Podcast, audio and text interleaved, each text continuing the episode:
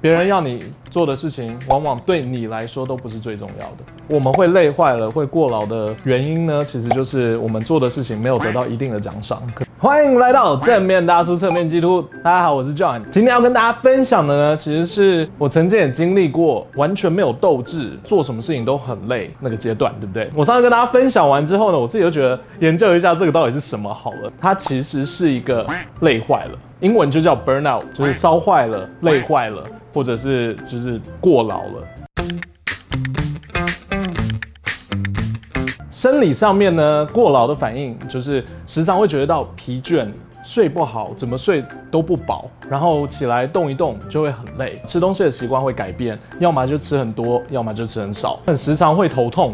偏头痛，上面头痛这样子，这是生理上的反应。那在精神上的反应呢？就是他们会感觉到自己没有动力，做什么事情都没有热忱，没有想要做什么，然后心情其实是一直低潮的，感觉很想要自己一个人，然后感觉到好像快没救了，什么谁都帮不了你。然后真正完成事情的时候呢，也感觉不到太多的成就感。然后习惯上呢，你就是比较孤僻一点，朋友约你的时候不会想要出去，然后你做事情的时候呢，会很喜欢拖到最后一刻才去做它。对，我，我当时。就是这个感觉，这个不用太担心。我现在可以跟大家分享一些改善这个的方法。第一项就是先知道自己有这个问题，你会想要去改变，已经是第一步了。你会觉得说，为什么我就是这么累？为什么其他人好像都在为某些东西很努力？我也好，我也好想要这样。第二个就是要去研究说他的压力到底是从哪里来的？是因为家人对我的期待太大吗？是因为老板给我的压力太多吗？是因为我给我自己的压力太多吗？我给我自己的期待太多吗？我们要我们要去理解说这些压力的来源是哪里？这些期待是从哪里来的？或者是这些设定是哪里？谁给我们的？还是我们自己给自己的压力？这个我们要知道。那第三个呢？先找到马上可以改变的东西，马上马上可以改变的东西。有的时候我可能会在办公室里面，我就看到地上有一撮毛，然后我就觉得啊，好脏哦，然后我就这样走了。一而再，再而三，就是差不多两三天以后，然后你知道那个东西其实会变成一个小小的压力，一直都是你看在眼里，只是你一直没有去做的事情。那这个东西其实它慢慢的就会变成压力。或者是我可能答应了某个人我要做什么，然后我知道我没有做。我们可以帮自己做的呢，就是先去找到这些东西，赶快去清理掉。或者是像我一样，我可能就去倒个垃圾，把地上那撮毛整起来。我就发现说，哦，我我做了我做了某些事情，就是你要去找到一些你现在马上可以去解决的一些小问题，然后赶快把它解决掉。再来呢，就是有什么东西是你自己之前做过的选择，然后会有点后悔的，说不定可以拒绝的。有可能我现在在工作，然后我就想说我要再学第二个语言，然后顺便再学呃怎么写程式，然后晚上的时候我要去便利商店打工。我们人人是有限的嘛，所以有的时候我们这些决定呢，真的是会把我们自己累坏。我们要去看一下有哪些东西是我们觉得现在暂时可以放下来的，这些决定我们就要去考虑一下，把它放下来。第五个也是我蛮喜欢的一个东西，就是为自己设下一些界限。有的时候我们可能会想要当好人，我们想要帮朋友，也没有想太多，然后就是说哦，答应这个人揽了一身的问题，然后一直要帮人家处理，结果自己的问题都没有解决。答应他们要帮他们，然后结果你自己做不到的时候，他们还会讨厌你，然后那个时候你压力会更大。所以先看一下自己的能耐，然后在我们答应人家事情的之前呢，我们应该要先暂停一下，好好的想一想自己。真的做得到吗？这个东西真的重要吗？当我们答应人家的时候，如果是马上可以处理的事情，OK，好啊。那如果不是的话，要先考虑一下自己的能耐。不是说我们不要帮人家，而是说。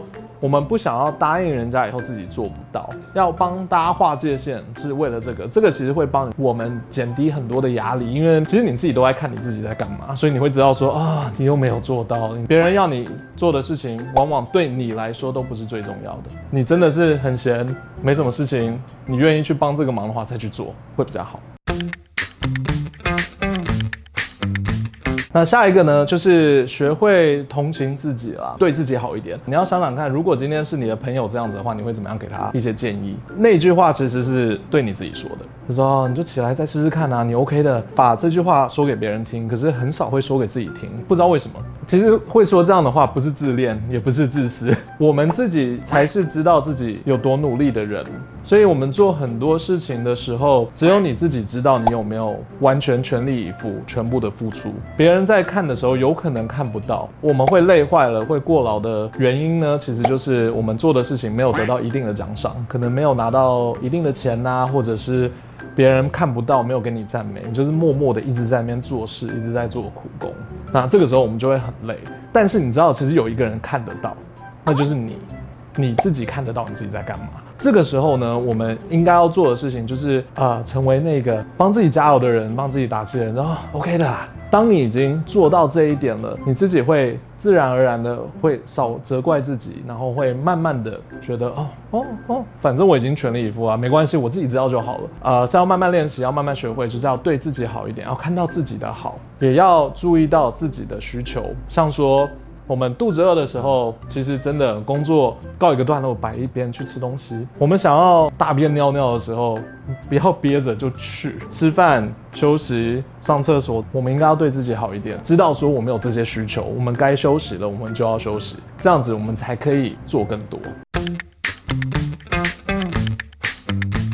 开始去，英文叫做 appreciate，啊、呃，中文就是欣赏。我们要去欣赏周围的东西，因为这个世界很美啊，对不对？如果你真的把你自己丢到外面去看。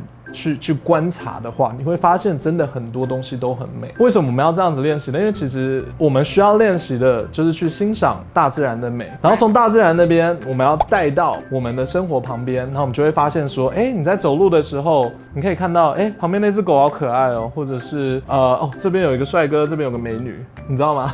或者是你会看到说人家的衣服，哎，他这样搭配很漂亮。当我们开始有这些想法的时候呢，我们慢慢的、慢慢的会有点生气会。会回来欣赏东西，欣赏我们的周围，欣赏所有这个食物，它的摆盘很漂亮，这个食物它的味道很好吃。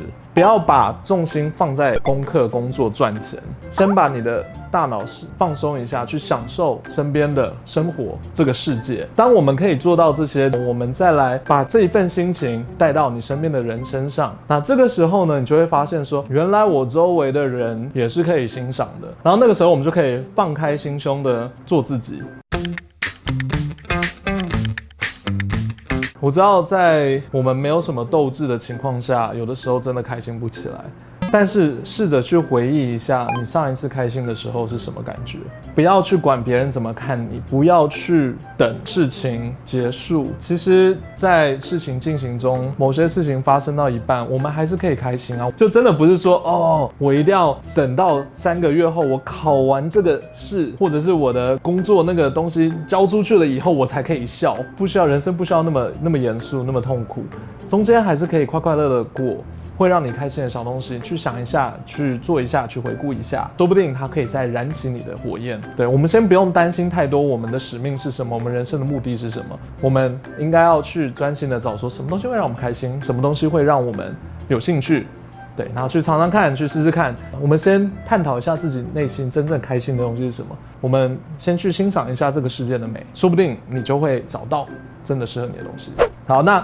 以上我给的这些建议，如果真的不行的话，最后一个建议就是，当然，如果你长期不开心、兴奋不起来、没有什么动力的话，我建议大家还是要去找专业的，像是心理咨商啊、心理医生啊，去试试看嘛。我自己啦，就是有去有去看医生啊，然后去寻求一些专业的呃帮助，这样会好一点。感冒也是要看医生的，对吧？就这样子，很简单。那如果你身边有一些朋友有什么问题，真的特别的话，需要诉苦的话，我至少我会听。OK，好啦，那今天正面大叔侧面就到这里，我们下次再见，拜拜。像是你的另一半给你很多压力，他他会骂你，他甚至会动手打你，或者是他要求很多，说啊你呢？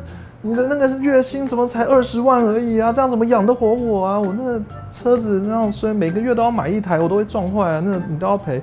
对，像这种情况下呢，说不定这个人不是真的对你很好。